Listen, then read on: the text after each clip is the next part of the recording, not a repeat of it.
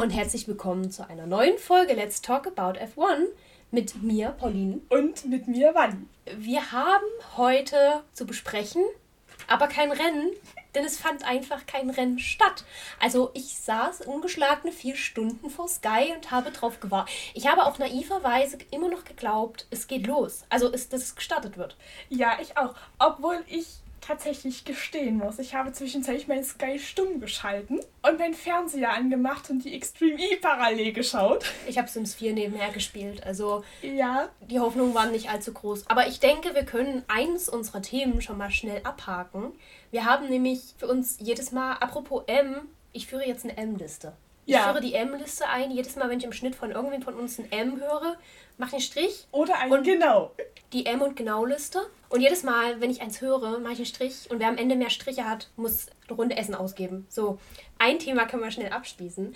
Und zwar, wer ist unser Gewinner des Rennens? Weil für mich gibt es eigentlich nur eine Antwort und die ist George Russell. Ja, natürlich. Also, wer unsere letzte Folge gehört hat, für den war klar, dass mein Fahrer des Rennens George Russell sein wird. Ich habe auch, also wäre er ein echtes Rennen gewesen, hätte ich vermutlich geheult bei diesem Ergebnis. Ich glaube, in einem echten Rennen wäre nämlich dieses Ergebnis halt nie gefallen. Im Nein. Leben nicht. Ich denke, wenn es geregnet hätte, also wenn heute strahlender Sonnenschein gewesen wäre, glaube ich, wäre er relativ fix geschnupft worden. Wenn es geregnet hätte, hätte es sowieso in der ersten Kurve gecrashed und es wäre vielleicht noch was dabei rumgekommen. Allerdings, so wie es heute lief, also George Russell ist der, der am meisten profitiert hat. Ich habe noch nicht auf die aktuellen Fahrer-Rankings geguckt, aber es würde mich doch tatsächlich sehr interessieren, wo er jetzt gerade steht. Also wo George Russell steht, weiß ich tatsächlich nicht. Aber Williams hat dadurch 20 Punkte in der Fahrerwertung. Und man muss bedenken, es war zwar kein Rennen, aber es sind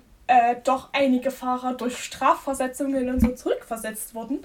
Und dadurch war ein Latifi auch in den Punkten. Das habe ich auch gar nicht mehr auf dem Schirm gehabt. Das heißt, Williams hat jetzt einfach super viele Punkte gemacht. Ist vermutlich in der Komplettwertung, also in der Gesamtwertung als Team unfassbar weit vorgeschossen. Also wenn Goldberg gewonnen hat, dann, dann ja Williams. Gut, dann müssen wir natürlich auch direkt die Gegenfrage stellen. Wer ist für uns der Verlierer dieses Rennens? Ich, du, ich weiß ja, was möchtest du? Mein Verlierer des Rennens ist Paris. Weil, führe das aus? Aufgrund des Crashs in der noch in der. Es war ja nicht mal die Warm-Up-Lab. Es war ja. die, wir fahren in die Startaufstellungsrunde. Ja. Die Out-Lab. Für den Crash hat er, ist er bei mir der Verlierer des Rennens. Weil er ist der Einzige, der, bei dem ich wirklich was anmarken kann, weil alle anderen sind fein hinterm Safety Car hergefahren. Ja, und ich gehe jetzt komplett den, den unorthodoxen Weg. Für mich sind die Personen, die am meisten heute verloren haben, die Fans. Einerseits oh, ja. absolute Anerkennung dafür, dass die Leute wirklich bis zum Schluss in diesem Strömen. Also, ich, ich nehme mir jetzt offiziell vor, wenn wir zu einem Formel 1 Rennen fahren, ich bezahle gerne 50 Euro drauf, um, einen, um, nee, um einen, wenigstens einen richtigen Sitz unterm oh, Hintern zu ja. haben. Oh, ja. Weil die Leute, die dann wirklich im Matsch saßen, mit zum Teil nur so einer Plane drunter, ich, ich, ich hatte ich, ich hatte, ich meine, wir müssen ja sagen, Unsere bisherigen Rennerfahrungen waren gekrönt von wunderschönem Sonnenschein. Und leichten Sonnenbrand. Und leichten Sonnenbrand. Aber was man für ein Hardcore-Fan sein muss, um dort einfach zu sitzen und diesen strömenden Regen vier Stunden auszuhalten, in der Hoffnung, dass heute doch noch irgendwas fährt. Ich war, also ich war beeindruckt, durchaus. Ich möchte übrigens noch einen zweiten Gewinner des Rennens äh, anmerken, Bernd Mailänder. Ja, ich glaube, der Mann ist heute am meisten gefahren auch. Ja, und er hatte noch nie so viel Screamtime. Das, ja, das, das stimmt, das stimmt. Er hat mich ein bisschen an die Kehrmaschine bei der Formel E erinnert. Oh ja. Da hatte ich zwischenzeitlich bei diesen Unimogs, die sie über die Strecke geschickt haben, wieder die Flashbacks. Die Flashbacks. Es gab, und wollte ein Unimog rennen. Ja, genau. Wir haben nämlich festgestellt, als wir bei der Formel E waren, gab es auch einen Crash und dann kam eine Kehrmaschine und wurde von den Fans bejubelt. So sehr, dass der Kommentator dann vorschlug, man könnte ja einfach den Rest des Rennens die Kehrmaschine fahren lassen und dann sind wir ja alle zufriedengestellt. Er lag nicht falsch. Diese Kehrmaschine hat, glaube ich, mehr Applaus also er hat nicht den meisten Applaus Mehr bekommen? Applaus an dem Tag hat nur Nick Cassidy bekommen Nick dafür, dass er durchgehalten hat. Ja. Und das war unser Ausflug in andere Rennserien zurück zur Formel 1. Wir dachten uns nämlich, wenn es schon kein richtiges Rennen gab, dann können wir ja trotzdem wenigstens eine kleine Folge droppen. Denn es gab ja genug zu diskutieren. Und wir fangen vielleicht direkt am Anfang an. Und zwar Was für ein geiles Qualifying hatten wir bitte. Es war mega. Also Regen ist ja sowieso immer ein Faktor dafür, dass alles durcheinander geht, weswegen ich mich sehr eigentlich auf dieses Rennen gefreut hatte, weil ich dachte, unser Einstandsrennen, unser erster Podcast zu einem richtigen Rennen und dann Spa bei Regen, das kann nur gut werden. Wir quatschen bestimmt zwei Stunden nichts war. Jeder Formel 1-Fan verlangt Regen. Und heute kam er. Das Problem war, Spa hat es ein bisschen übertrieben. Ja. Das war so Nürburgring 24 Stunden. Also es oh, war ja. ein bisschen zu viel des Guten. Aber dafür hatten wir ein gutes Qualifying. Ich möchte sogar sagen, so ziemlich eines der spannendsten Qualifyings, was wir bisher hatten. George Russell in dem Q3 zu sehen, fand ich war noch das wenigst, am wenigsten Überraschende diese Woche, denn wir hatten nicht nur einen ziemlich heftigen Crash, wir hatten auch einen George Russell auf P2. Also ich weiß ja nicht, ich nehme an, du hast das Qualifying live geschaut. Ich habe das Qualifying live geschaut. Und ich, ich, weiß immer noch nicht, was genau passiert ist, aber... Ich befand mich noch auf Urlaubsrückfahrt und konnte das nicht live sehen und habe es dann Samstagnacht nachgeschaut und habe vorher auf Instagram noch mitbekommen, oh, Nando Norris Crash. Und plötzlich schrieb mir ein Bekannter, George Russell ist auf P2. Ich so, warte, willst du mich verarschen? Was erzählst du mir? Ich muss auch ehrlich sagen, ich habe es ja live gesehen und ich saß nur da und ich dachte, okay, sie fahren wieder raus nach der Red Flag wegen Lando Norris und der Schock erstmal überstanden. Dann sehe ich zu und also ich habe zwei Minuten weggeguckt und guck hin und ich höre einfach nur vollkommene Begeisterung der Sky-Kommentatoren, weil George Russell plötzlich auf Pole Position war und auch Lewis Hamilton ihn nicht geschafft hat. Und ich saß da, also ich, ich war verwirrt, ich wusste nicht, was passiert. Ich dachte, in welcher Welt sind wir, dass ein Williams auf einem P1 ist? Gut, es kam noch Verstappen und hat sich seine Pole geholt, was ich, gut, als Verstappen-Fan bin ich natürlich parteiisch. Ich habe es ihm sehr gegönnt, weil er in Spa ja noch weder Pole noch Rennsieg hatte. Jetzt hat er wenigstens eine Pole. Ist ja quasi auch ein Heimrennen für ihn. Es ist ein Heimrennen. Es wäre ein Heimrennen gewesen, wäre es ein Rennen gewesen. Wäre es ein Rennen gewesen, das ist korrekt. Ich war sehr überrascht. Ich habe eine Minute weggeguckt, ich guckte hoch, ich dachte so, George Russell auf P2. Ich kann ja auch nicht genau sagen, woran. Also ich, ich frage mich, woran liegt's? Lag es daran, dass alle anderen nach dem Norris Crash langsam gefahren sind und sich dachten, Hauptsache, wir bringen das Auto heil zurück und wir fahren einfach noch eine Runde, um zu gucken oder... Ich kann es mir auch nicht so ganz erklären und ich saß zwischendrin auch da und dachte, haben die sich einfach den Mercedes von Bottas geklaut und umlackiert? Oder in welchem Auto sitzt er? Weil das war nicht der Will. Ich kann mir auch diesen Leistungsunterschied ich meine, George Russell hat jetzt die komplette erste Saisonhälfte, ist im Qualifying ja eigentlich immer mindestens ins Q2 gefahren. Und wenn man das mit der Leistung vergleicht, die ein Williams im Jahr zuvor hatte, dann sind das doch für mich so zwei komplett unterschiedliche Welten. Ja, das ist ein Welten. weiter Unterschied, das stimmt. Und auch ein Latifi. Es Na gut, aber dass über die Winterpause viel gemacht werden konnte an einem Auto, das auch in den Grundzügen bestehen bleiben muss, beweist ja auch der Ferrari. Ja. Also es ist keine Seifenkiste mehr wie letztes Jahr. Obwohl, um auf Ferrari zurückzukommen, dessen Rennen war und auch Qualifying war es nicht. Beide im Q2 raus. Hm. Es ist wahr. Und ich meine, irgendwer muss halt im Q2 rausfliegen, ja. wenn in, in, in, Williams plötzlich im Q3 ist. Und andererseits denke ich mir halt auch, es, wir müssen immer bedenken, es war natürlich auch ein Qualifying im Regen. Das verschärft viele Konflikte und gerade ich glaube, war das Charles Leclerc, der diese Woche auch im Training schon mal sein Auto weggeworfen hatte. Ich glaube, danach war es dann auch nach dem Motto, Hauptsache wir sind ähm, gut durchs Qualifying gekommen. Ja, äh, zum Thema, zum Thema Qualifying noch, vielleicht gehen wir erstmal noch einen Schritt zurück bevor George Russell diese phänomenale Position eingefahren hat, die wir uns nicht erklären können, außer mit Regen. Und der Mann hat halt einfach ein, ein nicht abstreitbares ein Talent. Nicht abstreitbar. Nicht Lando Norris. Also wir hatten ja die spannende Situation, dass wir kurz vorher noch ein Radio von Sebastian Vettel bekommen haben, nach dem Motto, das ist zu gefährlich, rote Flagge, zieht den da raus oder zieht ja. uns alle bitte hier raus so.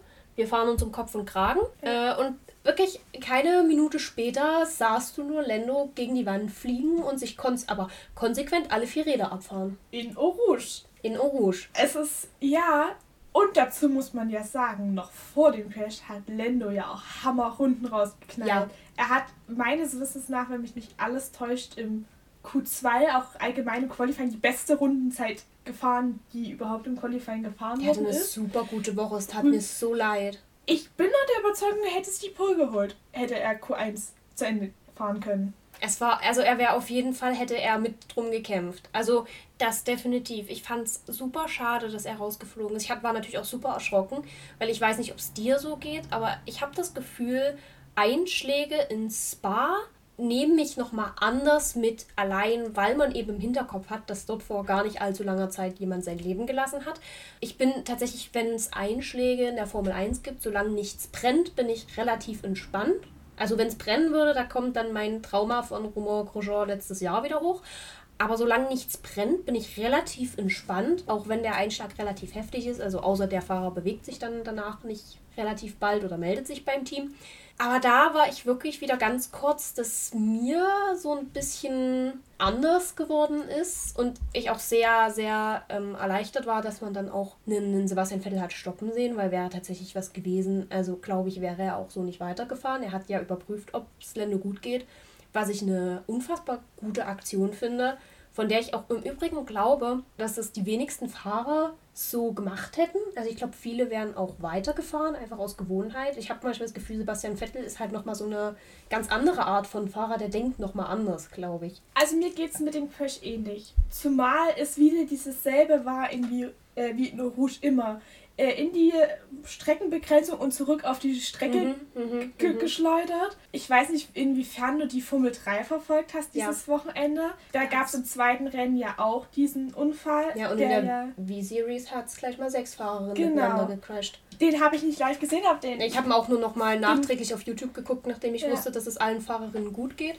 Ja, den Formel 3 Crash habe ich aber live gesehen.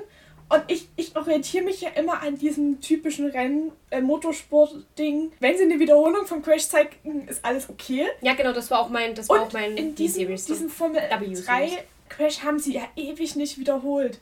Ja. Und ähm, du hast den einen Fahrer über die Strecke rennen sehen und den anderen sich gefühlt Ewigkeiten nicht bewegen. Auch in Eau Rouge, wieder mal. Und das war auch so, mir geht's da ähnlich. Ich weiß nicht, ich bin da auch, glaube ich, nochmal so ein bisschen sensibler durch den Motorradsport, dass mhm. es da viel mehr Crashs gibt und noch viel schlimmere und also wir hatten allein dieses Jahr Motorradsport schon wieder zwei tödliche Unfälle. Ich bin da aber noch mal ein bisschen sensibler, was so Crashs angeht. Aber mir geht's da ähnlich. Und ich muss sagen, ich bewundere Vettel auch sehr. Aber ich glaube, das kommt auch viel dadurch, dass Vettel, ich habe immer das Gefühl, Vettel ist vom, von der Mentalität hier noch ein sehr traditioneller, ich sag mal, mhm. altmodischer Fahrer. Ja. Und der hat, glaube ich, dieses Bewusstsein für ein Crash kann auch anders ausgehen, viel ja. mehr als die jüngeren ich hab, Fahrer. Ich habe danach auch zu jemandem, mit dem ich mich unterhalten habe, gesagt, dass ich der Ansicht bin, dass das tatsächlich nicht viele Fahrer gemacht hätten, dort zu stoppen und halt eben auch mit Handsignal zu überprüfen, ob es Lando tatsächlich gut geht. Ich habe gesagt, einer der, also ich hätte der einzige andere Fahrer, bei dem ich es mir auch wirklich vorstellen kann, ist Fernando Alonso, weil ich glaube, der kommt aus derselben Zeit. Vielleicht noch Kimi Räikkönen, weil der eben auch aus der gleichen Zeit kommt. Es war halt in dem Moment Vettel, weil Vettel halt direkt dahinter gefahren ist. Aber es war wirklich auch was, es war auch für mich beruhigend, weil man hat ja auch lange nichts Richtiges erfahren und man hat dann aber den Vettel-Ausschnitt gesehen dass er eben vorbei ist. Und man hat ja auch von Lendo das Handzeichen gesehen, von wegen ihm geht's gut. Es war ja dann zum Glück auch nichts, was wiederum einfach nur ein Beweis ist, wie krass sicher der Formularsport, also der Formel 1 Sport inzwischen geworden ist. Also mit na, Halo ist ja nun wirklich nur das Neueste, aber mit allem drum und dran und dass man wirklich aus seinen Fehlern lernt. Auch eben dadurch, dass der letzte tödliche Crash jetzt doch schon wieder einige Jahre her liegt. Zum Glück. Zum Glück. Es gab auch andere Zeiten, Trotzdem gibt es, und damit würde ich direkt überleiten, in diesem Sport eben noch viele gefährliche Sachen. Und eine gefährliche Sache ist definitiv die Eau Rouge-Kurve, ja. wo nun ja auch schon seit Jahren diskutiert wird, sie zu ändern. Und ich bin ja persönlich so ein Mensch, ich liebe Tradition. Ich liebe die Geschichte dieses Sportes. Ich klammere an jeder Tradition fest, weswegen mich zum Beispiel auch das Statement von, ich glaube, dem FIA-Direktor, Formel 1-Direktor, von wegen, es sollte weniger Europarennen geben und die europäischen Fans fänden das ja sicher gut. Anderes Thema, aber was, was mich komplett ein bisschen erschüttert, weil ich mir so denke, im Ausland, in, in den Emiraten und im Osten oder auch in Amerika liegen eben nicht die Wurzeln dieses Sportes. Und ich finde es eben unfassbar wichtig, dass man eben sich an seine Wurzeln erinnert und vielleicht auch daran festhält. Und ich bin ja auch ein super großer Fan von Traditionsstrecken. Also egal ob Imola oder äh, der Nürburgring oder ja auch, auch Spa in vielen Punkten. Ich bin ja auch ein unfassbarer Monaco-Fan. Spa war die erste Strecke, wo Michael Schumacher, auch wenn es kein langes Rennen war für ihn. Und er konnte nicht mal was dafür, siehst du? Ja, aber die, man muss ja sagen, der Sport und auch, ich würde auch so weit gehen, der Großteil der Fanbasis ist in Europa gelegt. Das sind ja. die englischen Fans, das sind die italienischen die Fans, die Holländer, auch, wenn nicht mehr so viele, aber auch deutsche Fans gibt es noch viele. Gerade jetzt und mit Mick Schumacher wieder im Cockpit. Richtig, und man muss ja sagen, wenn du jemanden, der nichts mit Motorsport zu tun hat, Formel 1 sagst, das, ist das Erste, was er dir entgegenwerfen wird, wird vermutlich Ferrari sein. Mhm. Und auch mal mit uns überlegen, welche Teams haben denn ihren Sitz nicht in Europa? Ja, ist richtig. Eigentlich nur Haas, soweit ich weiß. Der Rest Und ist das Italien ja auch nur noch England. offiziell, weil die haben ja durch Ferrari jetzt auch in Italien mehr oder weniger einen Teil ihres Sitzes. Ja, und das ist halt auch der Punkt, warum ich nicht verstehe. Ich verstehe, dass es also es ist halt schade, weil für viele europäische Strecken wird die Formel 1 eben zu teuer. Es ist ja nun so, dass die Strecken Geld dafür bezahlen müssen, dass die Formel 1 stattfindet. Und das ist ein System, das ich schwierig finde, weil es natürlich einerseits die Eintrittspreise unfassbar in die Höhe treibt und andererseits natürlich auch viele Traditionsstrecken sich es einfach nicht mehr leisten können. Davon abgesehen, dass man natürlich auch noch andere Anforderungen erfüllen muss, aber das muss ja jedes Fußballstadion auch, wenn da Aufstieg passiert zum Beispiel. Trotzdem finde ich, dass man eben gerade, es gibt viele schöne europäische Strecken und gerade Italien beweist das immer wieder. Also Imola ist jetzt zum zweiten Mal in Folge im Rennkalender und es ist eine unfassbar tolle Strecke, die jedes Mal für Spannung sorgt und für Zwischenfälle sorgt und dann hat man, also so doof klingt, aber dann hat man halt so Rennen drin wie Abu Dhabi, da fahren die ersten fünf alle 90 Runden hintereinander und es ändert sich nichts an der Startaufstellung und am Ende gibt es ein schönes Feuerwerk. Das ist für mich halt irgendwie, das ist zwar eine moderne Strecke, aber es ist halt für mich nichts Spannendes. Also, dass ein gewisses Risiko in einem Rennsport mit drin sein muss. Gut, es gibt auch Traditionsstrecken. Wie gesagt, ich, ich mag Monaco, aber nicht, weil es eine gute Strecke ist, sondern einfach, weil es eben den Prestige hat. Also, Frankreich ist auch eine Traditionsstrecke. Ob man die im Kalender braucht, ist auch eine andere Frage. Das ist ein Flugfeld mit Streifen. Natürlich müssen auch Traditionsstrecken angepasst werden. Und um aufs Thema Eau Rouge zurückzukommen, auch bei der Eau Rouge-Kurve bin ich großer Vertreter dafür, dass es eben angepasst wird. Allein, weil ich natürlich irgendwann Formel 1 gucken möchte ohne bei Spa jedes Mal so ein bisschen schlechtes oder so, dass sich mit der Magen umdreht, wenn dort ein Fahrer mal gegen die Wand kracht, weil ich mir so denke, es ist halt erst was passiert. Ich persönlich fände es schön, wenn man die Kurve zwar entschärft, aber sie irgendwo als Kurve beibehält. Also, dass man nicht einfach eine gerade Strecke draus macht, wie es jetzt ja wohl angeblich geplant sein soll, weil ich finde, einfach zur Erinnerung an das, was sie war, aber man, man sollte halt eine ungefährliche Kurve drauf. Ich meine, gut, ganz ungefährlich sind Kurven nie, gerade ja. wenn es nass ist. Aber das macht ja den Sport auch aus, weil sonst können wir Nesca fahren. Ne? Dann fahren wir wirklich im Kreis. Das ist meine persönliche Ansicht. Also behaltet es als Kurve, aber macht sie so, dass man nicht jedes Mal einen Herzinfarkt kriegt, wenn sich dort ein Fahrer gegen die Wand setzt. Oder dass sich am besten kaum Fahrer mehr gegen die Wand setzt. Das Problem ist ja, die Rouge ist eine unfassbare Highspeed-Kurve. Und mhm. wenn man sich das Layout anschaut, ist das ja auch eigentlich keine Kurve, sondern eine Welle im Streckenlayout. Ja. Deswegen weiß ich nicht, ob es da vielleicht sogar ein schärfender sein wird, da eine richtige Kurve draus zu machen, ja. um da einfach den Speed rauszunehmen. ja, dass man den Speed rausnimmt, dass man wirklich An bremsen muss. Andererseits sitze ich da und frage mich, wieso hat man nicht schon längst die Streckenbegrenzung geändert? Wieso stehen da immer noch diese Reifenstapel, die dich immer wieder zurück auf die Strecke schleudern, wenn du dort einschlägst. Oder dass man zum Beispiel die Auslaufzone einfach verlängert, wenn man ja weiß, dass dort Leute mit Highspeed reinkrachen, dass ja. man, keine Ahnung, man packt ein Kiesbett rein oder man packt Wiese drauf, dass halt irgendwas ist, was diesen Speed abbremst. Kiesbetten bremsen ja auch unfassbar gut aus. Ich meine, es gibt so viele unterschiedliche Arten von Streckenbegrenzungen, dass da noch längst nichts anderes ist, nachdem jetzt wieder drei Unfälle, die ja eigentlich immer das gleiche Schema haben, um die Kurve rum zu schnell, in die Reifen zurück auf die Strecke. Ja, gerade in der, in der W-Series hast du es ja unfassbar gut gesehen. Also da war ja der Crash, glaube ich, am deutlichsten das, was das Problem eben in Spa ist. Dieses Wirbeln zurück aufs, aufs Feld und dann fährt der nächste vorne drauf. Und die ja. hinten haben nicht genug Zeit und nicht genug Blick, um zu reagieren.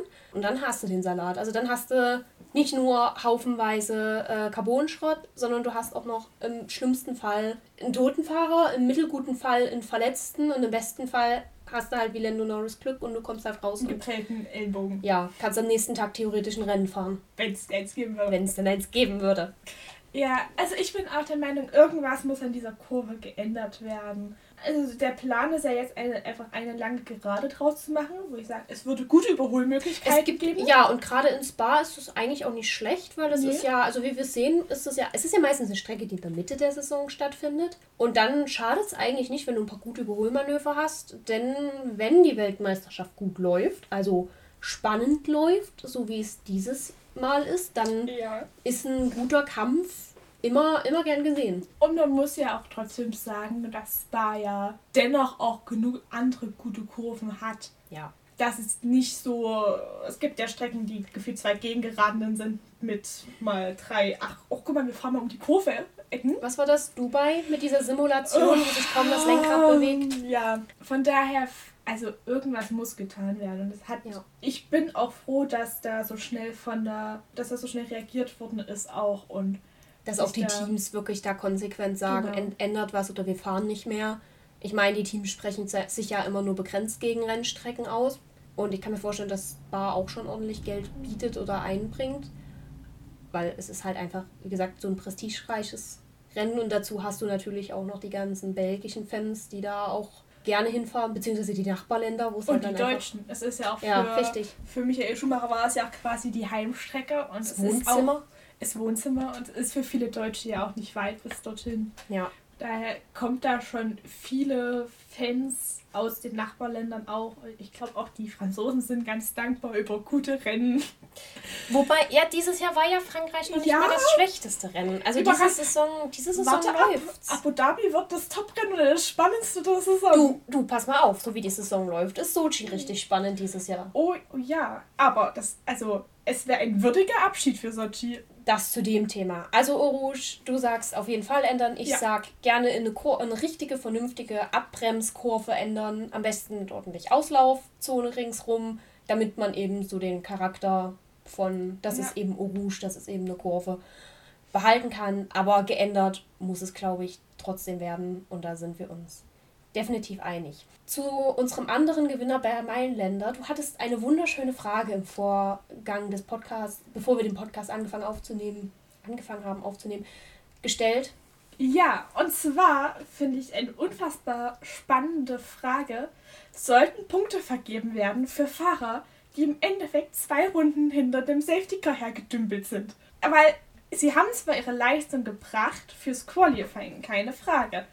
Aber im Endeffekt, im Rennen haben sie nichts geleistet. Sie sind nicht in die Wand gefahren. Aber sollte es Punkte dafür geben? Du, das sollte schon mal hoch angerechnet ja. werden. Die letzten, aber die letzten Jahre haben ja bewiesen, dass das gar nicht mal so einfach ist. Ja, das stimmt. Ich erinnere mich da an George Russell. Ich erinnere mich an Romain Grosjean. Ja. Auf jeden Fall war es meine Frage. Sollte es Punkte dafür geben, wenn auch nur halbe Punkte, aber im Endeffekt könnte ja trotzdem WM entscheidend sein, für im Rennen eigentlich keine erbrachte Leistung. Und ich sage ja, weil ich denke, wir haben Qualifying unter den widrigsten Umständen gesehen. Ich meine, der Lando Norris Crash beweist ja nur, dass es nicht einfach war, dort zu fahren. Und ich denke, so eine gewisse Anerkennung dafür, was, weil, weil also du hast ja sonst nichts von der Pole Position. Also mhm. Max Verstappen stand jetzt vorne, aber es hat ihm am Ende nichts gebracht. Also es ist ja nicht wie in der Formel 2, wo man noch Punkte fürs Qualifying kriegt, sondern in der Formel 1, dann, du hast halt keine Belohnung dafür, dass du eine gute Leistung gebracht hast. Und ich finde, wenn zum Beispiel ein George Russell es schafft, auf P2 zu fahren, bei widrigsten Umständen und einen Lewis Hamilton auszuqualifizieren, also zu überholen, schneller zu sein, dann hat er dafür, und wenn es nur die Hälfte der Punkte ist, dann hat er die sich absolut verdient. Und ich finde es dann eigentlich nur fair, dass du irgendeine Anerkennung dafür bekommst, dafür, dass du gut gefahren bist. Und wenn es halt nur, ähm, wenn es halt nur im Qualifying ist, weil du halt im Rennen nicht zeigen konntest, was du drauf hast, Vielleicht spricht da bei mir auch, wie gesagt, wieder der Verstappen-Fan ein bisschen mit, der sich freut, dass wir jetzt in der Weltmeisterschaft wieder aufschließen. Weil so langsam brauchen wir mal wieder einen Verstappen-Sieg, einfach damit es da oben auch spannend bleibt und Lewis Hamilton nicht wieder in vier, fünf Rennen die Kiste zumacht.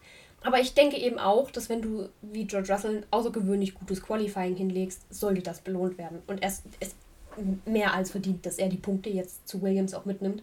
Ich glaube auch, sein Fluch ist jetzt gebrochen. Ja. Wir werden ihn jetzt noch öfter Punkte einfahren sehen. Der Junge ist jetzt, jetzt wo er einmal Punkte für Williams gemacht hat, jetzt ist er da. Also definitiv. Ich mein George Russell Fanherz sagt auch, also ich gönne allen Fahrern diese Punkte, die sie bekommen haben. Und ich verstehe den Ansatz. Aber das ist ja auf dieses Rennwochenende. Ich hätte, es hätte ja auch ein äh, Qualifying im strahlenden Sonnenschein sein können. Mhm.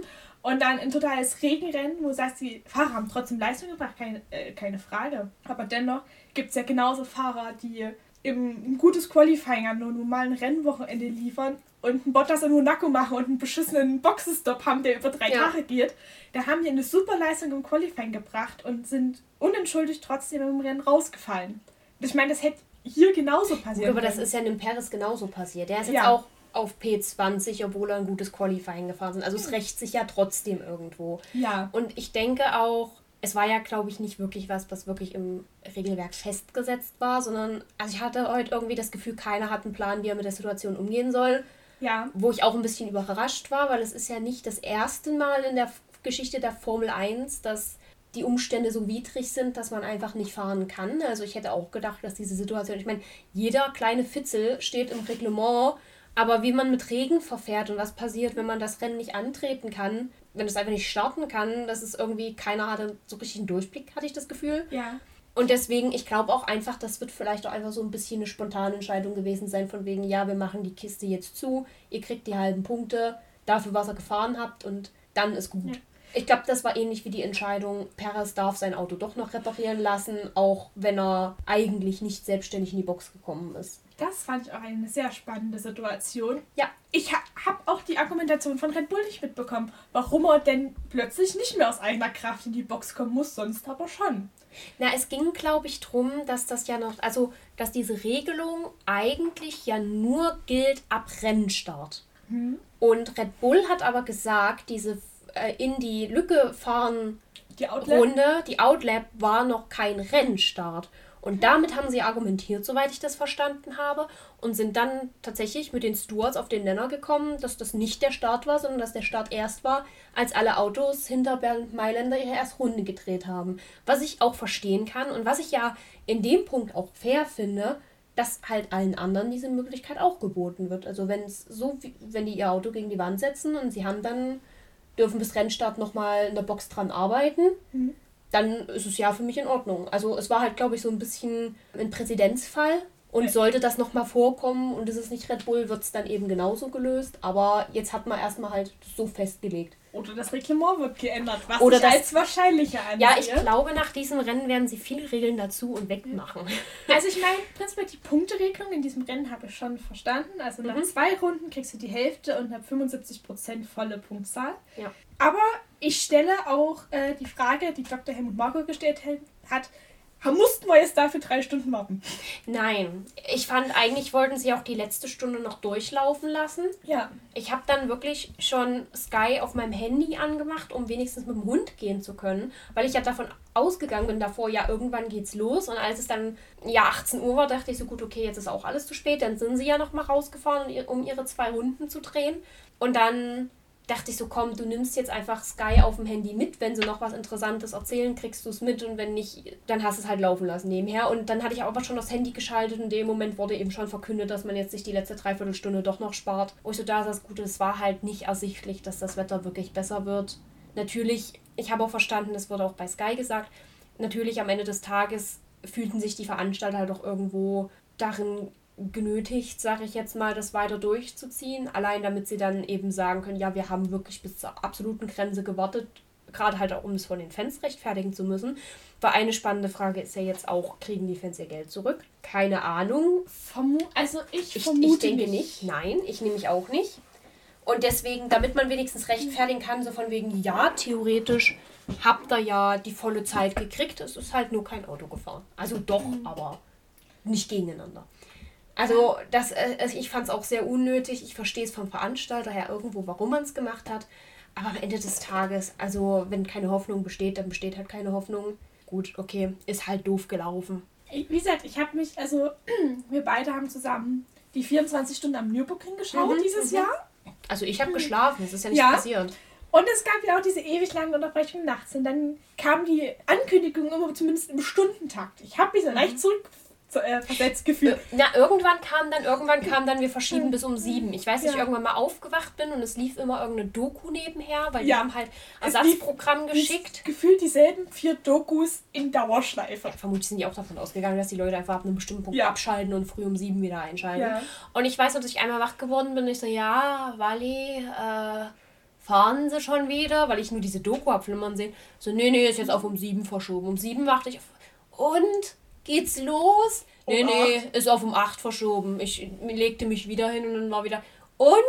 Ja, jetzt ist es auf um 9 verschoben. Ich so, alles klar, ich penne jetzt. Jetzt ist es mir auch egal. Es ging dann irgendwann früh um 11 oder so weiter. Ja. Aber ich habe mich zurückversetzt gefühlt. So, neue ja. Wetterstandsmeldung in 10 Minuten. Neue Wetterstandsmeldung in 5 Minuten. Neue Wetterstandsmeldung. Dann kam, mal eine, dann kam mal eine 10-Minutes-Warning, wo sich die ganzen Jungs ja. dann wieder in ihre Autos gequält haben, um noch eine Runde zu fahren, um festzustellen, Asphalt ist immer noch scheiße, wir fahren wieder rein. Also mir tat noch die Fahrer in dem Moment ein bisschen leid, weil, also ich meine, die eine Hälfte hat gefühlt Karten gespielt oder keine Ahnung, was Lewis Hamilton gemacht hat. Der ist ja nur mit seinem mhm. Roller die ganze Zeit durch die Gegend. Hast du das coole Video von Mick Schumacher und Sebastian Vettel, die mit ihren Mechanikern zusammen in der Box Fußball gespielt haben, gegeneinander gesehen?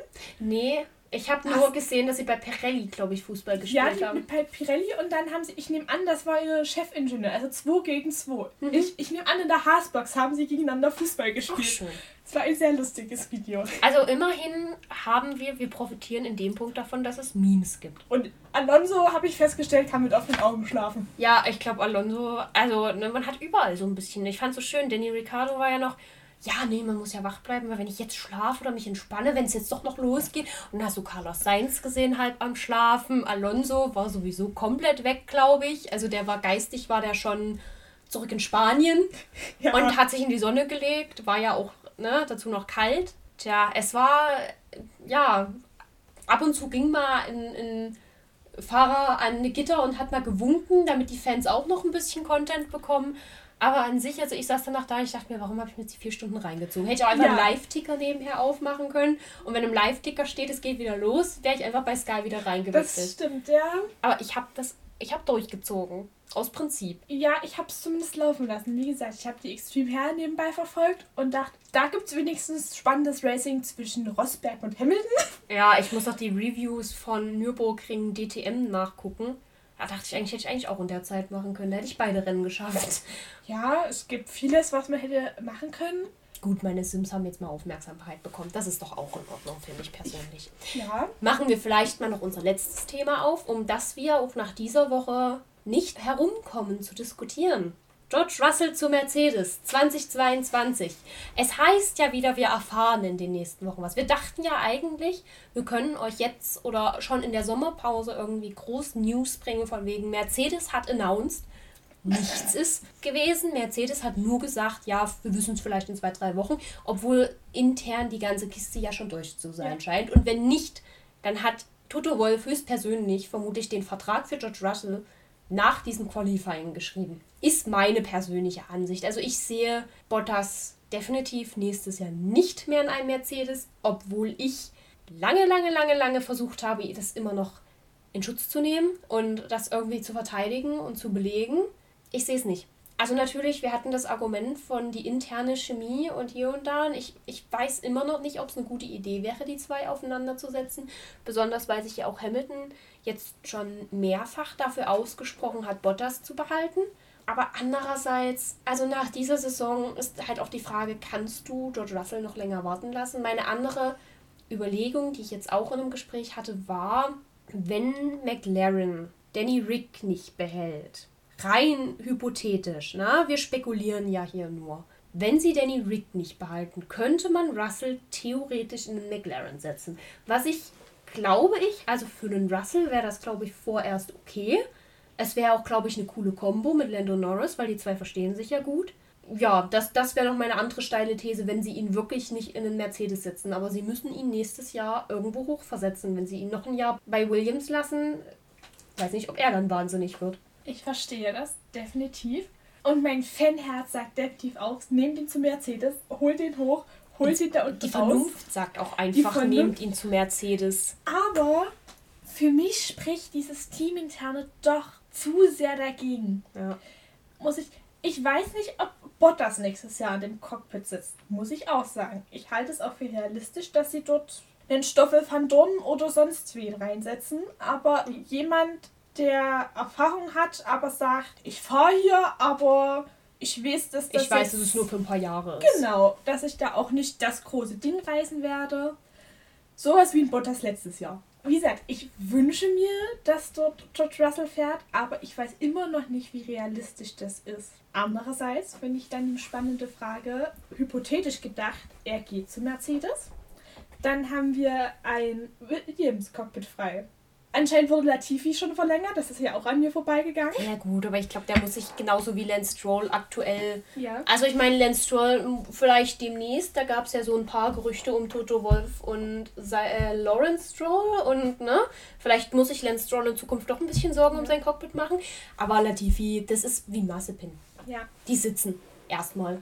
Solange Papa Geld gibt, sitzen die ich muss ja sagen, Toto Wolf redet ja immer davon, es steht fest, wer das Cockpit kriegt. Mhm. Ich fand dazu heute Jos Capitus Aussage schön, von wegen, wenn sie es weiß, hat es mir noch nicht gesagt. Ja, ich glaube, man wartet auch noch, weil es ja doch immer mal undichte Stellen gibt. Ich glaube, man, also die machen da draußen ein Riesending. Ja. Und dann ist die Frage, wer sitzt im zweiten Williams-Cockpit? Ich finde die Theorie, dass dort ein Nick de Vries reinkommt. Fände ich wunderbar. Fände ich traumhaft. Andererseits sage ich, er hat jetzt seinen Weltmeistertitel in der ja. Formel E. Ja. Und Mercedes fährt dort nur noch ein Jahr. Die sagen, äh, holen uns da mal noch einen Weltmeistertitel, dass wir hier mit ja, ja, natürlich. rausgehen. Aber andererseits ich, würde ich ihm diese Chance echt gönnen in der Formel 1, weil man sieht, dass er fahren kann, dass er fahrerisch sehr talentiert ist. Und dann ist die Frage, wo stecken wir denn Bottas hin? Also nochmal, noch mal, um auf Williams zurückzukommen, ich sehe auch einen Nick de Vries dort definitiv irgendwann die Position einnehmen. Also wenn Mercedes schlau ist, man muss sich ja auch seine Junioren warm halten, weil wenn Russell irgendwann mal für Mercedes fährt und irgendwann doch mal Lewis Hamilton aufhört, ich sehe es in näherer Zukunft ja noch nicht kommen, weil ich bei Lewis Hamilton manchmal das Gefühl habe, der hat so eine ähnliche Devise wie ein Kimi Räikkönen und ein Fernando Alonso. Also so, so richtig aufhören kann er ich auch wieder nicht. Ich fahre sich tot Unfall. Ich fahre sich tot Unfall, genau. Braucht man ja dann auch irgendwen, den man dann für einen Lewis Hamilton da dann irgendwann mal reinsetzt. Da ist es ganz vernünftig, glaube ich, sich eine Nick de Vries heranzuholen und warm zu halten. Ich kann mir aber auch zum Beispiel vorstellen, dass sie eben sagen, wir lassen den das eine Jahr noch in der Formel E fahren, setzen dafür, keine Ahnung, einen Roy Nisani da rein, also was hier schon immer mal Geprobe gefahren hat für Williams, was das Team so ein bisschen kennt. Und der dann nach einem Jahr holen wir uns dann eben den rein, weil ich denke, das wird wie bei Ferrari sein, dass die natürlich dort irgendwo ne, einen gewissen Finger am Knopf haben und ein bisschen was mitzusagen haben. Das könnte ich mir eben vorstellen, dass man erstmal einen Lückenfüller für ein Jahr holt, sage ich jetzt mal. Sehr uncharmant, aber und dann eben einen Nick de Vries reinsetzt. Oder man lässt Bottas seine Abschlusssaison bei Williams fahren. Aber ich kann mir nicht vorstellen, dass Bottas das mitmacht. Ich glaube, wenn man die Teams anschaut, würde ein Bottas eher zu Williams gehen als zu einem Alfa Romeo. Glaubst du? Ich glaube ja. Also es kommt, glaube ich, ein bisschen drauf an, wie Williams sich entwickelt. Aber für Bottas wäre es ja ein Rückschritt, weil er kommt ja von Williams. Ja. Es wäre irgendwie ein Schritt zurück und ich glaube, er wäre dann lieber, nee, Leute, ihr könnt mich alle mal, ich gehe jetzt in die Rallye und fahre irgendwo im tiefsten ja. Schnee. Oder ich werde professioneller Fahrrad. Kimi Räikkönen hört auf und er könnte, er gründet mit Kimi Räikkönen ein Rallye-Team. Ja, so, aber Arctic Rally. Ja. Irgendwas, wo man durch den Schnee fährt. Die gründe neue Rennserie. Ja, sowas wie Extreme E, aber im Schnee. Ja, und ohne I. Vielleicht macht Bot das auch einfach sein eigenes Extreme E-Team auf. Uh, alleine um Lewis Hamilton zu schlagen? Ja, ich meine, mit, Nico, äh, mit Nico Rosberg ist es ja das gleiche. Apropos Nico Rosberg. Es gibt eine Werbung im Fernsehen, die aktuell läuft für auch irgendwas E, Strom, Autos. Keine Ahnung, kann ich so genau nicht sagen. Aber ich weiß nur, dass ich auf dem Sofa saß und ich habe diese Werbung nur aus dem Augenwinkel verfolgt und ich sah dann nur plötzlich so einen blonden Schopf und hörte noch die Stimme dazu und ich dachte so, warte, das ist Nico Rosberg. Was, ich war in dem Moment einfach, also ich meine, das passt zu ihm, diese Werbung, aber ich war in dem Moment, weil sonst, es waren halt auch andere Models, also so hier, ne, Werbemodels da. Und dann hast du plötzlich nochmal Nico Rosberg da random rumsitzen. Ich dachte, was macht Nico Rosberg da? Bist du's? Äh, Nico, bist du's? Ja, das war mein kurzer Ausflug zu Werbung und Nico Rosberg. Ich fühlte mich gerade dran erinnert. Zum Thema Bottas, also ich weiß nicht, ob er zu Williams zurückgehen würde, weil ich kann mir vorstellen, dass es für ihn ein Rückschritt ist, dass er dann wirklich sagt, okay, gut, dann mach mal den Sack jetzt zu und keine Ahnung, im Notfall macht, wird er halt Fahrradmarathonfahrer. Er wird Kütboy für seine Freundin im Rennsport, äh, ja, ja. Radsport. Ich glaube auch, ich glaube auch. Wir hatten auch, ich hatte auch schon Spekulationen darüber, was passiert, wenn man dann einen Mick zu Alpha hochholt, was ich mir nämlich tatsächlich gut vorstellen kann, dass man ihn, also ich denke, das nächste Jahr wird er noch bei Haas fahren, weil Günther Steiner klingt so, als fährt Mick das nächste Jahr bei Haas. Und es klingt jetzt auch nicht so, als wären das jetzt so die Lewis Hamilton, wir verhandeln noch Phrasen. Hm. Im Sinne von, Lewis fordert gerade so ein Batzen Geld, dass wir uns nicht sicher sind, ob wir das bezahlen möchten. Also realistisch gesehen, das klingt hart. Mhm. Aber ob du jetzt in einem Haas fährst, in einem Auto, wo du schon ein Jahr drin gefahren bist, das Team kennst du ein bisschen, ja. holst zwar null Punkte oder in einem Alfa Romeo, in einem neuen Team fährst und mal einen Punkt holst, macht dann, glaube ich, auch nicht den. Weiß ich nicht. Ich glaube, Alfa Romeo ist noch mal so ein Stück näher an Ferrari dran. Ja, was ich mir vorstellen kann, er ist ja auch schon für Alfa Romeo immer mal mitgefahren und war dort mit und hat schon mal Leute kennengelernt, das Team kennengelernt. Also ich könnte mir schon gut vorstellen, dass er zu Alpha wechselt in ein, zwei Jahren. Sollte jetzt, na, also es gab ja hier auch schon, also ich habe natürlich wieder nur eine Überschrift gelesen, wie immer aber wo es dann hieß, ja, Mick eventuell ab 2023 Ferrari könnte passieren, ohne jetzt ne, genauere Aussagen zu treffen, weil ich denke, was nächstes Jahr dann entscheidend ist, das wird sowieso so ein bisschen die ganze Motorkiste noch bestimmen. Aber wenn sie ihn tatsächlich nicht direkt zu Ferrari holen, kann ich mir schon vorstellen, wenn sich die Alphas gut entwickeln, also wenn die jetzt nicht irgendwann schlechter werden als ein Haas, weil dann ist es halt auch kein Aufstieg mehr, dass man eh sagt, man gibt ihm erstmal so einen kleinen Aufstieg und man schickt ihn erstmal zu Alfa Romeo. Und dann frage ich mich, ich habe dann nämlich eine Theorie aufgestellt, weil ich habe dann raus. überlegt, ich habe dann überlegt, stell dir jetzt mal vor, man haut dann noch Antonio Giovinazzi raus, weil er wird auch mhm. nicht jünger, er bringt jetzt auch nicht also im Gegensatz zu Kimi Räikkönen schon, aber er bringt jetzt nicht so die krassen Leistungen. Vielleicht besetzt man den auch noch jung. War mein, war mein Hot, Hot Take, wir nehmen Callum Eilert. Hm. Und dann habe ich überlegt, wen setzt man in den Haas? Und mein Gedanke war für Haas als immer noch sehr unabhängiges Team ohne ein großes Werk dahinter, wäre es theoretisch vernünftiger, sich von Ferrari den Robert Schwarzmann reinsetzen zu lassen weil der bringt natürlich gut Geld mit. Es könnte auch mit Mazepin ganz gut funktionieren, weil, ne, Landsmänner, ja. da verste ich, ich, versteht man sich halt, glaube ich, einfach nochmal anders besser, als wenn man jetzt mit jemandem hat, mit dem man halt auch schon diese Sprachbarriere hat, auch wenn natürlich alle Englisch sprechen. Ja, und irgendwie kann ich mir vorstellen, dass Papa Mazepin und Papa Schwarzmann schon mal zusammen Deals gemacht haben. Ich weiß nicht warum. Was für Deals ist die Frage? Das, das möchte ich hier nicht spezifizieren, aber ich kann mir das gut vorstellen. Das ist mein Hot Take für wie entwickeln sich die Teams. Das ist ein guter Call. Ich habe überlegt, eigentlich ist Alfa Romeo das einzige Team, wo ich sage, da könnte ich vorstellen, die hauen beide Fahrer dieses Jahr raus. Mhm. Und dann war meine Überlegung, was ist denn, wenn Ferrari mit Alfa Romeo dasselbe macht wie ein äh, Red Bull mit Alfa Tauri und sich dort jetzt zwei Junioren reinsetzt und sich Alfa Romeo zum Juniorenteam hochzieht? Das könnte ich mir tatsächlich, also wenn man wirklich beide Fahrer rausschmeißt, was mir für den Antonio Giovinazzi wieder leid täte. Für aber, den Kimi Räikkönen auch. Ja, aber, den, aber wie gesagt, wir hatten das Thema schon, wenn es nach mir ginge, gäbe es 20 Teams. Richtig dann kann ich mir das wirklich gut vorstellen, weil ich meine, bei Alpha Tauri funktioniert es ja gut. Also gut, Yuki Tsunoda, ne, ist ein anderes Thema, müssen wir noch ein bisschen beobachten, was das wird. Ist auch seine erste Saison. Also genau wie ich es bei Massepin sage, abwarten, Tee und trinken. Er hat ganz Füße gute Tage. Er hat gute Tage. Und seit er äh, zu Franz Toast ins Kinderzimmer gezogen ist, wird es auch besser das gibt kein Abendbrot, wenn der nicht, wenn der nicht ordentlich fährt. Du. Aber ich meine, guck dir einen Pierre Gasly an, wo der fährt zum Teil. Also da hätten wir einen Alpha Tauri letztes Jahr auch nicht gesehen. Es könnte also auch gut für einen Alfa Romeo funktionieren, vor allem wenn die Autos jetzt mit allen Neuerungen gut mitkommen und sich gut. Ich finde ich find ja die Frage interessant. Komplett hypothetisch. Aber ich meine, wir können ja aber nicht viel Reales gerade diskutieren, weil das Rennen ja. bietet uns ja nicht viel. Und Jetzt wir mögen es, Theorien aufzustellen. Ja. Das werdet ihr öfters noch merken. Ja, ihr könnt, also es, ihr dürft auch gerne Liste führen und dann immer ankreuzen, welche Theorien wahr geworden sind und welche nicht wahr oh geworden oh, ja. sind. Das fände ich super interessant. Auf jeden Fall, was ich natürlich auch spannend fände, wäre ja, wenn die Motorenwände alles so durchmischt, dass wir danach gefühlt einen Reverse Grid hätten. Also dass quasi meinst, die letzten Haas werden die ersten wird? sein. Ja, genau, das Haas Weltmeister wird. Stell dir mal Haas oder Williams als Weltmeister vor. Vielleicht behalten die auch Williams einfach nur, weil die wissen, dass die nächstes Jahr die Weltmeisterschaft mit Williams holen. Williams finde ich auch, also Williams ist das einzige Team, bei dem ich denke, ihr habt mit euren Junioren auch nicht wirklich Glück.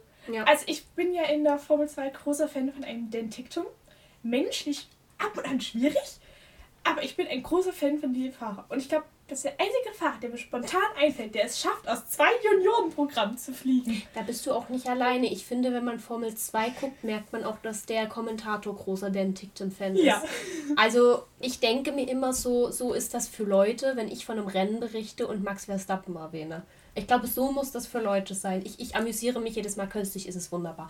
Ja, ich finde das auch sehr, eine sehr spannende Geschichte. Ich wusste, ich habe ja, ich gucke ja Formel 2 mehr so passiv irgendwie nebenher, weil ich, ich vergesse regelmäßig, dass die Formel 2 kommt. Das ist bei mir mit der Formel 3 so. Ja, ich vergesse dieses, ich glaube auch regelmäßig, dass die DTM kommt und dann muss ich mal alles nachschauen. Bei der Formel 3 habe ich es aber, dass ich das schaue nach. Seid ihr das letzte Mal schon gefahren? Ich habe euren Namen gefühlt noch nie gehört.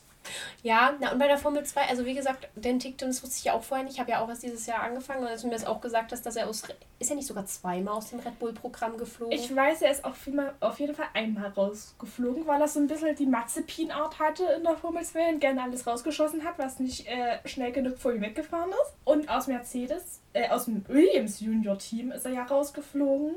Also offiziell hieß es aus so menschlich Differenzgründen, aber mhm. er hat ja auch in einem Livestream die Williams-Fahrer jetzt nicht mit so großen Komplimenten überschüttet und Latifi ja doch relativ hart beleidigt. Es ist halt nicht schlau, die Hand zu beißen, die dich füttert. Also Zumal er ja vermutlich als Williams Junior von dem Geld finanziert worden ist, was ein Latifi einzahlt. Richtig. Und was auch ein Latifi in gewissen Punkten einbringt. Ja. Wir haben viel zu diskutieren, ohne viel zu diskutieren zu haben oder ohne viel Rennen dazu zu haben. Ich bin mal gespannt auf Zandvoort, weil ich Zandvoort als Rennstrecke noch nicht gesehen habe. Ich hoffe natürlich, dass die Holland-Fans sich in dem Punkt benehmen, dass nicht irgendwelche negativen Schlagzeilen mit Fans sind blöd gegenüber Lewis Hamilton mhm. fallen. Das wäre wirklich was, ja, wäre wär ungeil. Also Leute beleidigen, egal was man von ihnen hält. Ich bin auch nicht der größte Lewis Hamilton-Fan und ich bin großer Max Verstappen-Fan und trotzdem, Leute beleidigen ist halt irgendwie immer uncool. Ja. Vor allem, wenn es dann in die Richtung Rassismus geht. Valide Kritik gerne zu sagen, gut, der ist überhyped von mir aus. Das ist eine persönliche Meinung. Aber halt alles, was rassistisch oder halt hart beleidigend ist. Ja. Hoff, hoffen wir, es gab ja nun schon Aufrufe, dass sich die Holland-Fans doch bitte benehmen sollen. In Belgien ging es ja noch. In Belgien also, war es okay. Also ich habe bisher noch nichts gehört. Wir nehmen natürlich jetzt auch relativ nah nach dem Nichtrennen auf. Wir hätten aber eigentlich während des Nichtrennens schon Wir hätten während können. des Nichtrennens schon aufnehmen können. Da hätten wir dann live verfolgen können. Oh, sie fahren wieder. Oh, Bernd Mailänder ist auf der Strecke. Oh, es passiert wieder nichts. Ja, es wäre unfassbar spannend. Es regnet. Es wäre spannender. Also, ich glaube, da haben wir jetzt einen spannenderen Podcast ja. produziert. Dann hoffen wir mal, dass Holland besseres Wetter hat nächste Woche. Oh ja. Es gibt ja auch allgemein noch so ein paar Kalender-Updates, die mich komplett verwirrt haben was jetzt wann wie fährt und mhm. dann doch nicht fährt und dann mhm. irgendwann anders fährt. Können wir bitte nicht Katar in den Kalender aufnehmen? Also ich muss ja sagen, Katar fährt die MotoGP ja schon seit Jahren. Ja.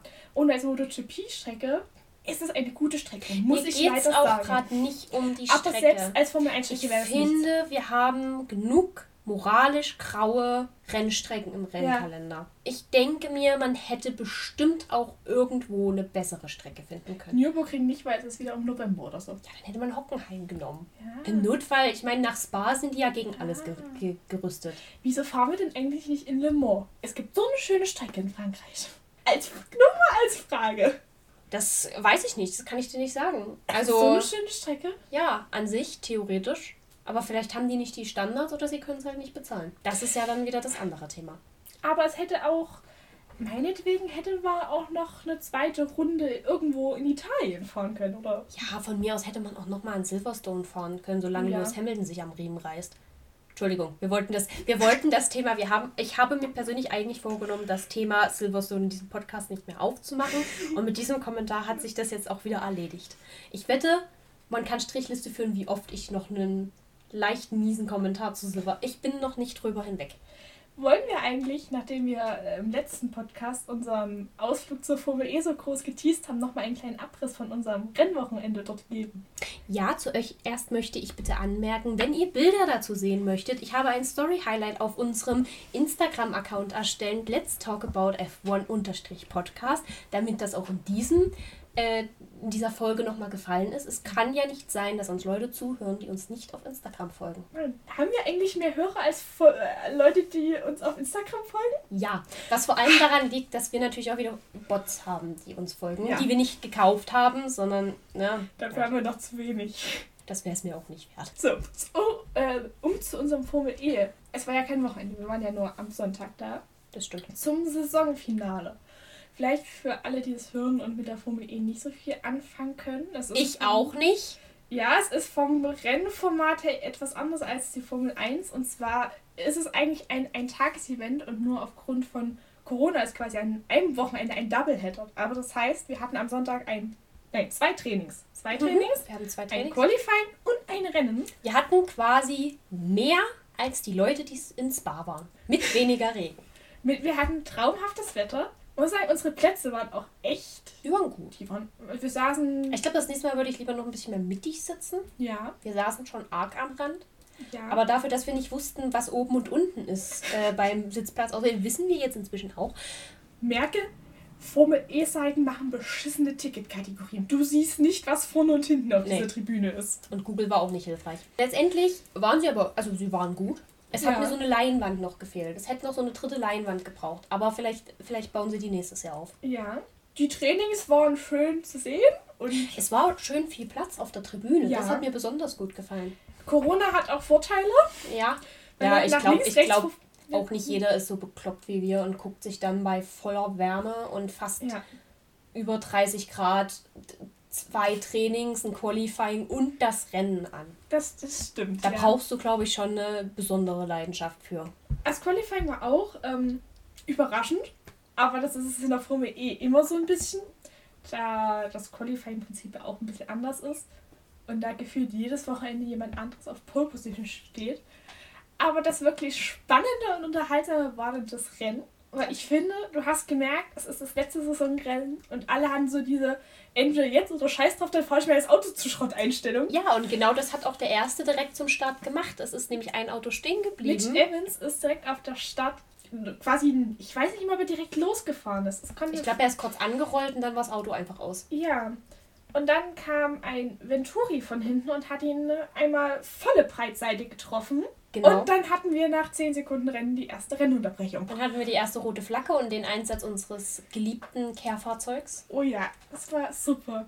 Und aber was ich unfassbar gefeiert habe, ist diese Stimmung auf diesen Tribünen. Diesen Applaus, den die Fahrer, also auch die beiden, als sie aus dem Auto ausgestanden ja. sind und gesehen hast, denen geht's gut. Aber das hattest du auch bei Lando, als er gestern ja. raus ist. Das ist mir direkt aufgefallen und das fand ich auch wieder sehr schön. Ja. Dass wenn die Fahrer schon, ich meine natürlich, die kriegen es in ihrem Ärger vielleicht nur gedämpft mit, aber dass du zumindest ja sagst von wegen, hey, wir fanden deine Leistung trotzdem toll, auch wenn du nicht losgefahren bist.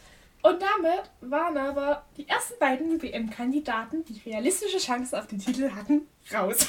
Ja, erstaunlich eigentlich, dass Nick de Vries das restliche Rennen so mit dem Messer zwischen den Zähnen gefahren ja. ist. So, auf jeden Fall kam es dann zum Restart. Und äh, erste Kurve, in der wir saßen, wir saßen quasi direkt in der ja, ersten Kurve. Und vor unseren Füßen fährt ähm, Mac, nicht Maximilian Günther, sondern Jack Dennis mit vollem Speed in der, die Wand. Der hat quasi das Lenken vergessen. Ja, und damit war der nächste WM-Kandidat. Und das war das auch, das, ich habe auch, das, das war auch, wo ich gemerkt habe, ich bin ja wie gesagt gegen Einschläge, solange ja. sie im Fernsehen.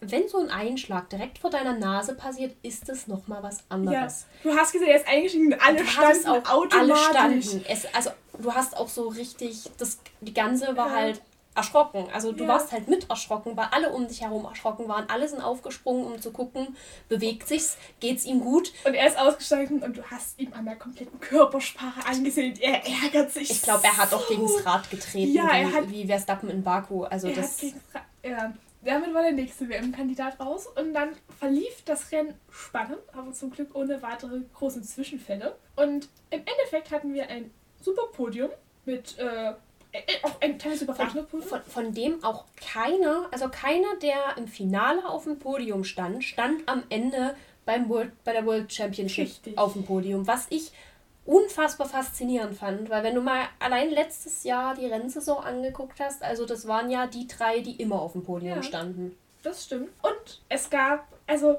das, was ich irgendwie, was mich so am meisten bewegt hat, war Nick Cassidy. Der, ja. Ich nehme an, der hatte irgendwo zwischendrin ein Rekuperationsproblem und Probleme mit dem Strom oder irgendwas. Auf jeden Fall ist er dem kompletten Fahrerfeld hinterhergefahren. Und du, du siehst es nur an dir vorbeirasen. Auto, Auto, Auto, Auto. Dann kam so 30 Sekunden nichts. Und dann hat, hat die komplette Tribüne getrampelt und applaudiert jedes Mal, wenn Nick Cassidy vorbeigefahren ist. Auch das ist zu sehen auf unserem Instagram-Profil Let's Talk About F1-Podcast. Aber leider kam es nicht. Also es kam es auf kam Videos. Auf, es kam auf Videos, aber das ist, das ist halt einfach, weil du ja. die Atmosphäre auf Videos einfach nicht einfangen kannst. Aber ich fand das auch wirklich sehr schön. Äh, so die Sache. Ich glaube, das war tatsächlich in dem Moment der Fahrer, der an dem Tag den meisten, wie gesagt, den meisten Applaus bekommen hat. Und ich fand es gut, weil er hat sich ja dann tatsächlich sogar noch gefangen ja. und ist nicht mal als letzter ins Ziel gekommen, weil irgendwer anders dann ein technisches Problem hatte. Nee, weil jemand anderes so eine Durchfahrtsstrafe bekommen. Stimmt, die Krassi hatte ja eine Durchfahrtsstrafe. Richtig, die Krassi hat eine Durchfahrtsstrafe. Ja, da habe ich dann auch nicht mehr getrampelt und geklatscht, weil er war selber schuld. Aber neben uns saßen die Krassi-Fans. Ja, die, waren, die haben noch geklatscht. Die, ja. die waren noch, glaube ich, ein bisschen... Geknickt danach. Ein bisschen satt danach. Und am Ende haben wir ein wunderbares WM-Podium mit Nick Cassidy als Fahrerweltmeister, einem äh, Nick de Vries. Was hab ich denn? Nick Cassidy. Achso, Nick de Vries als Weltmeister. Der andere Nick. Nominato, der leider nicht auf dem Podium stehen konnte aufgrund seines Startcrashs, für mhm. den Susi Wolf auf dem Podium stand und den, ich glaube, er war der Zweite. Und Mitch Evans. Das heißt, die beiden, die am Anfang gecrashed sind, haben, standen am Ende auf dem WM-Podium. Nee. Nominato stand auf dem Rennen, also stand auf dem Rennpodium. Achso, dann war es der andere. Och. Ich glaube, der hat sogar das Rennen gewonnen. Ich glaube, den hatte ich auf Instagram Stimmt, markiert. Nominato hat das Rennen gewonnen. Der andere. ich, also ich bin Formel E-Fan, muss ich ja sagen. Aber. Ja gut, du schaust es aber erst seit einer Saison. Richtig, das ist okay. der andere Venturi-Fahrer, dessen Name mir immer entfällt. Und Jack Dennis war noch der dritte auf dem WM-Podium, glaube ich. Auf jeden Fall einer der anderen beiden, der gecrashed ist. Das heißt, merke, es stand einer auf dem Podium, der die WM gewonnen hat, der nicht auf dem Siegerpodium des Rennens mhm. stand und zwei, die im Rennen gecrashed ich hab, sind. Ich habe danach nur so schöne Memes gesehen. Toto Wolf war tatsächlich vor Ort für ja. Mercedes. Und ich habe nur so schöne Memes gesehen, weil man gesehen hat, wie Toto Wolf sich natürlich gefreut hat, dass sein Team Weltmeister geworden ist. Und wo es dann so ging, wenn du realisierst, dass du, äh, das, äh, wenn du dich freust, dass, du, dass dein Team Weltmeister geworden ist, bis dir einfällt, dass deine Frau ja in einem anderen Team ist. Und das fand ich auch sehr sympathisch. Also das hat mir auch sehr gut gefallen. Weißt du, was das Schönste ist? Was? Die Leute aus unserem persönlichen Umfeld, die sowieso schon kein Wort von Formel 1 verstehen, sind spätestens jetzt, wenn wir von Formel E reden, komplett raus. Ja, das stimmt, vermutlich. Also, wenn ihr was zur Formel E nicht versteht, schreibt Walli ja. Ich, ich nehme mich auch nicht. Ich bin nämlich mitgegangen. Eduardo Motara hat den zweiten Platz der WM belegt ja. und Jack Dennis den dritten. So was. Ich hab, war nämlich tatsächlich, war dieses Rennen mein allererstes Formel-E-Rennen, das ich je ich habe ich hatte keine Ahnung. Also ein paar Namen hatte ich schon mal gehört, aber im Großen und Ganzen hatte ich keine Ahnung. So Fahrer, die eigentlich Formel, e, äh, Formel 1 Ersatzfahrer sind, aber immer nur zum Computerspiele spielen. Ach, der arme Stoffel van Dorn tut mir immer noch leid. Ja. Da darfst du einmal fahren, weil sich Lewis Hamilton dann doch Corona einfängt und dann fährt Setzen George Russell. Dann fahr, lassen sie es George Russell fahren. Na gut, so viel zu dem Thema. Trotzdem war, also Formel E, muss ich sagen, was ich auch gut fand, war, dass du ringsrum einfach genug Angebot hattest, dass du auch diese drei Stunden zwischen Qualifying und Rennen gut überstanden hast, ohne jetzt abartig zu langweilen. Also du hast ja. dich dann halt irgendwo mal kurz hingelegt oder hast dir was zu essen geholt. Du standest auch nirgendwo so sehr an, was auch, glaube ich, einfach an den Corona-Regulierungen lag. Was ich fast ein bisschen schade finde, weil wenn nächstes Jahr das Ganze ohne Corona-Regulierungen stattfinden sollte, wird es, glaube ich, ein bisschen stressiger. Aber es war tatsächlich, also ich fand auch das Rahmenprogramm ringsrum eigentlich sehr angenehm, dass du halt irgendwie was zu tun hattest und wenn du dir halt die Marken angeguckt hast und dem, mit dem Geschenkeangebot von Audi bin ich sowieso absolut ja. zufrieden. Ja, also, das ist super. Audi hat hier alles Merch gefühlt, was sie noch hatten, hinterhergeschmissen. Ja. Meine Theorie dazu ist ja, Audi ist aus der Formel ausgestiegen nach dem. Die mussten die Restposten die noch mussten loswerden. Die mussten die Restposten. Sommerschlussverkauf. Richtig. Aber es gab keine Merchstände. Das, das fand ich auch, also fand ich auch nicht okay. Ja. Apropos Merch, ich habe heute geweint. Ja. Weißt du, warum ich geweint habe? Was hast du gesehen, was zu viel kostet? Ich habe überlegt, ich könnte ja wieder eine Softshell-Jacke gebrauchen und in dem Moment lief Max Oh. Verstappen über meinen Bildschirm. Und ich dachte so, okay, Ahnung, vielleicht guckst du mal bei Red Bull rein. Vielleicht, ne, ich sag mal so 70, 80 Euro hätte ich vielleicht noch hingeblättert. Wir sind bei 140. Ja. Red Bull, wenn ihr das hört, entweder ihr sponsert uns, damit ich euren Scheiß Okay, kaufen super. kann. Ja, oder ihr senkt eure Preise, weil das kann kein normal. Denn, also ich verstehe ja den Punkt, wenn das Qualität ist und es ist bestimmt auch irgendwo, ich meine, die kooperieren ja auch mit Puma oder was weiß ich. Ja. Also da wird irgendwo bestimmt mal was mit dran vorbeigelaufen sein. Aber ich habe noch nie irgendwas gesehen, wo der Merch so teuer ist wie in der Formel 1. Ich habe durch Zufall so auf Instagram durchscrollen bin ich auf das Cappy von Red Bull gekommen, wo ich da saß. Welcher normal denkende Mensch kauft sich für 40 Euro ein Cappy? Ich werde es früher oder später noch tun. Welcher normal denkender Mensch? Ja, ich warte, bis es einen Sale gibt. Spätestens, wenn die irgendwas gewinnen, gibt es bestimmt einen Sale. Oh ja. Oder zum Saisonende. Das noch als dieser kleine Ausflug. Ich würde sagen, hast du noch was? Ich muss sagen, ich hatte heute zumindest zwei angenehme Rennen. Die MotoGP ist noch gefahren und Fabio Quartararo hat gewonnen. Nur als kleine Info. War ein sehr schönes Rennen in Silverstone. Zumindest ein gescheites Rennen ohne Regen. In England. Das heißt schon was. Richtig. Darfst du nicht unterschätzen. Ich würde sagen, wir äh, haben doch ganz schön was zusammenbekommen dafür, dass es ja eigentlich kein Rennen gab. Ja, ne? Äh, wenn ihr bis hierhin gehört habt, herzlichen Glückwunsch. Folgt uns gerne auf Spotify und oder lasst eine Bewertung auf der Plattform da, auf welcher ihr auch immer seid. Das wollte ich schon immer mal sagen. Jetzt fühle ich mich wie ein Influencer. Oder folgt uns auf Instagram. Let's talk about F1 Podcast. Dankeschön. Wenn ihr Fragen habt oder auch gerne Verbesserungsvorschläge, schreibt uns auch gerne auf Instagram. Oder wenn ihr irgend, über irgendein Thema eine komplett andere Meinung habt als wir, auch gerne auf Instagram. Oder ihr wollt, dass wir über ein Thema diskutieren, äh, wo ihr da sitzt, denkt, die beiden Ollen, nie- niemand redet über dieses Niemand Thema, also tun es darüber. die beiden. niemand redet darüber, wieso Giovinazzi seine Schuhfarbe hat. Gut, Oder ich, so. also dafür laden wir uns dann äh, eine gute Freundin von uns ein, die hat sich schon angemeldet für die Modebewertungen. Ah, sehr gut. Verstappen soll in äh, Niederlanden ein besonderes Outfit haben. Sonderanfertigung, ne? Ja, ich hab's bin- nur mit ich den Holzschuhen gehört. Also ich finde immer noch blöd, dass dieses mit die Miniatur von dem Spa-Helm so viel kostet. Die Ja. hätte ich mir das so ein schöner Helm. Ja, das war ein echt schöner. Wirklich schön. Den hätte könnte auch direkt noch für so ein Nachtrennen noch mal benutzen, weil der ist wirklich, also den finde also finde ich auch besser tatsächlich als so dieses Glitzer manchmal. Ich mag dann lieber Metallic. Ganz kurze Frage. Was hältst du vom Mick Schumacher Helm? Ich habe ihn tatsächlich nicht in voller Größe gesehen. Ich müsste ihn mir noch mal angucken. Ich habe ihn gesehen und Mick Schumacher meinte, er will den Helm vielleicht für den Rest der Saison behalten. Und ich sitze da und denke, ich fand deinen alten aber schöner als das. Ich verstehe Ja, den es, Gedanken Es sollte dahinter. eine Hommage sein. Es war der Helm seines Vaters aus dem ersten Rennen, aus seinem ersten, aber ich saß da und dachte, ob das Du jetzt saß, schön du ist. saß da und dachtest dir, man sieht es auch an. Ja, es war wirklich was, wo ich dachte, kann man machen, aber ob das jetzt so schön ist. Was war dein Ich- liebstes Helmdesign bisher? Max Verstappen Spa.